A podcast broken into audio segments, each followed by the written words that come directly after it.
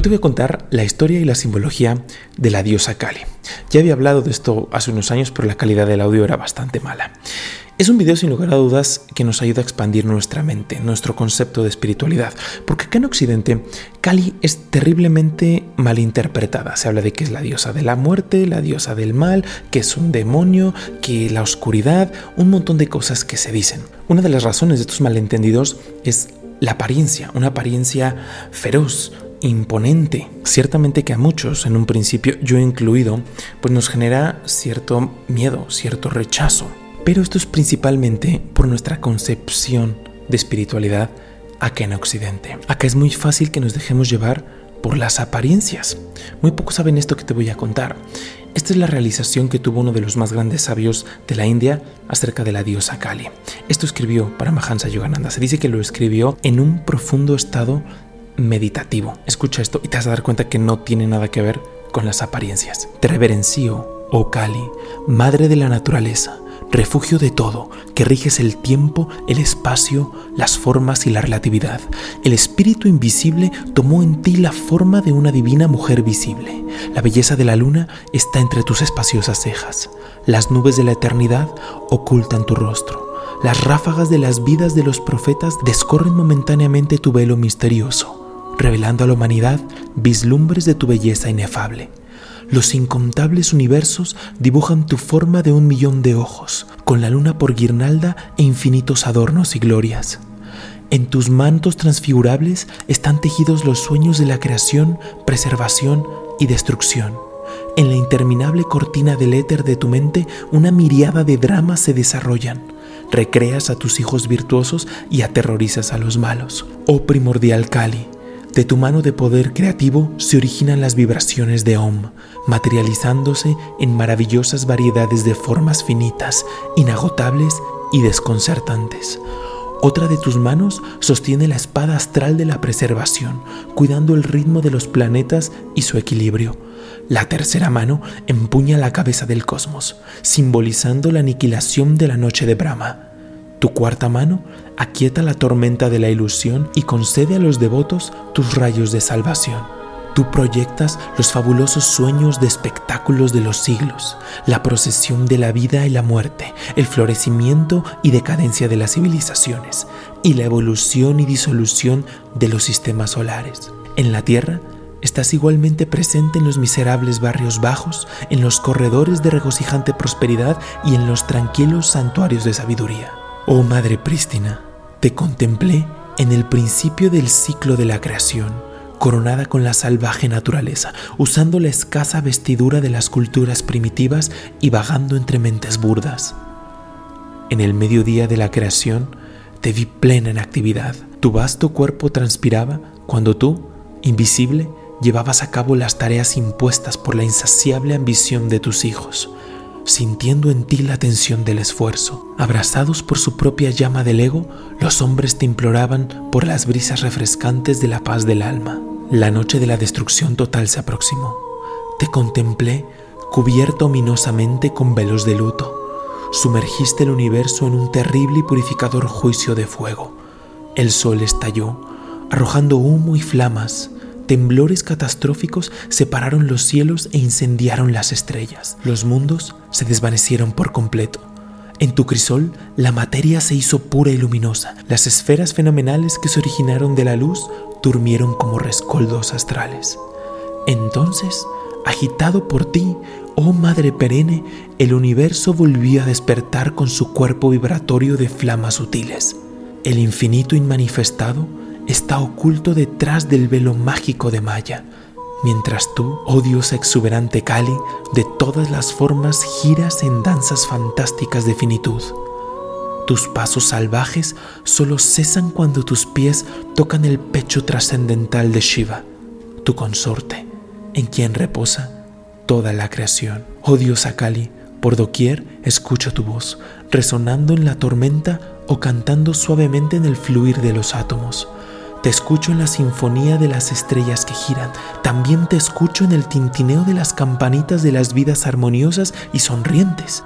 Estás más cerca de mí que del latir de mi corazón y te percibo en el horizonte más lejano de la conciencia. oh danzarina de inalcanzables fantasías. Tus fascinantes pisadas siempre reverberan mi alma. En el hinduismo se habla de que el fundamento de la creación es la conciencia y la energía. En este caso los podemos ver representados en Shiva, que funge como la conciencia, y Kali, que es la energía, que es la naturaleza. Y esta es multifacética, creación, preservación y destrucción. Está más allá de que si algo es bueno o es malo, lo incluye absolutamente todo. Hay múltiples historias que nos explican la naturaleza de Kali. Dos de ellas nos hablan de este estado evolutivo. La primera nos cuenta cómo Parvati, la consorte de Shiva, estaba recibiendo iniciación, estaba recibiendo instrucciones y Shiva le dice, déjate llevar, explora tu verdadera naturaleza. Y conforme Parvati se iba dejando llevar y se iba absorbiendo, se dice que observó al mundo, se empezó a llenar de emociones, últimamente culminó en la ira. En ese momento, después de una transición, es que se manifiesta la diosa Kali y lo empieza a destruir todo, empieza con este proceso de disolución. Cuando Shiva se percata de lo que está sucediendo, únicamente se pone en el piso. Cuando Parvati toca el pecho de Shiva, es que se detiene, es que cae en conciencia de lo que está sucediendo. Para entender este estado evolutivo simplemente hay que volver al poema. Kali está danzando en la creación, preservación, pero cuando llega la destrucción se dice que todo vuelve al estado inmanifestado. Ese es el momento en el que Kali toca el pecho de Shiva, el infinito aquello que no es, aquello que está más allá del campo vibratorio. Otra historia se habla de una batalla, una batalla que estaba librando la madre en contra de un demonio. Este demonio simboliza el poder de la ignorancia. Pero se cuenta que mientras estaba peleando, la madre va evolucionando hasta que se manifiesta este aspecto de Kali. Se descontrola, destruye al demonio y empieza también a diluir absolutamente todo lo creado. Y al igual que en la primera historia, cuando Shiva se percata de que la madre está destruyendo absolutamente todo, Shiva se postra a sus pies y cuando la madre toca Shiva, toca la conciencia, se apacigua, se calma. Por eso es que siempre en la mayoría de las escrituras del hinduismo se habla de este equilibrio, de esta danza entre conciencia y energía, Purusha y Prakriti, creación, preservación y disolución. La raíz de Kali, la raíz sánscrita es Kala, y uno de sus significados es oscuridad. Aquí mucha gente puede empezar a malentender. Pero últimamente Kali representa Shakti, representa la naturaleza, el poder creativo o la energía del espíritu manifestado. Ella es el símbolo de todo lo que ha existido y de todo lo que existe ahora y de todo lo que existirá en el futuro, nos dicen los rishis. La creación, la preservación y destrucción son sus manifestaciones, son sus poderes. La cualidad destructiva de Kali en realidad no es negativa. Así como la semilla muere para producir una planta y así como el joven muere para madurar en un adulto, así la cualidad destructiva de Kali renueva el poder indestructible del espíritu para la continua expresión y evolución del cosmos. En esta renovación nos encontramos con la sabiduría, con la belleza y con la compasión del espíritu. Sobre todas las cosas, continúan los rishis, la madre Kali es buena y compasiva. Tenemos que recordar que el poder creativo destruye lo viejo y las formas que ya no tienen utilidad en esta creación, únicamente para dar pie y preservar la nueva forma del universo. Se entiende entonces que el aspecto actual de Kali que tenemos es una representación de la naturaleza, su forma cósmica en realidad es revelada en la meditación a todos los yogis y devotos. Kali está representada con cuatro brazos. Sus dos brazos derechos representan su poder para crear universos y para impartir bendiciones y salvación a sus devotos. Sus dos brazos izquierdos sostienen un arma y una cabeza respectivamente.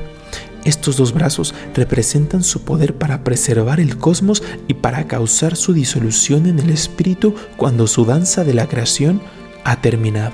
En este concepto de Kali tenemos una hermosa síntesis de las fuerzas opuestas de la naturaleza.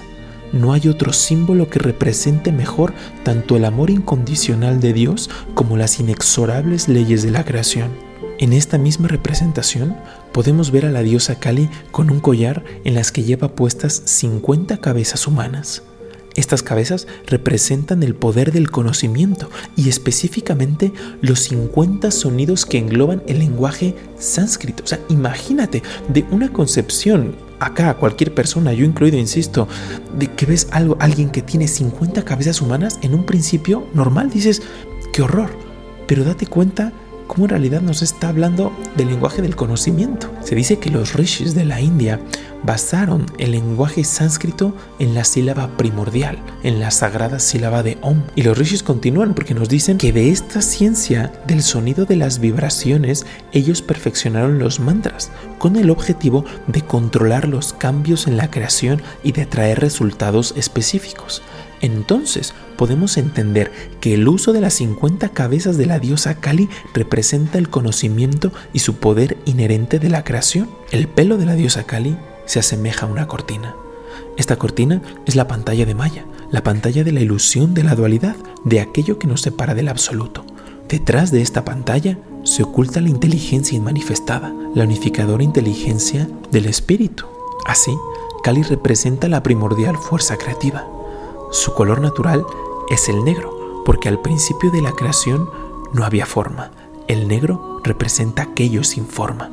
Las múltiples facetas de la verdad del conocimiento están concentradas y absorbidas en la primordial madre cósmica. Su figura sin ropa sugiere el infinito.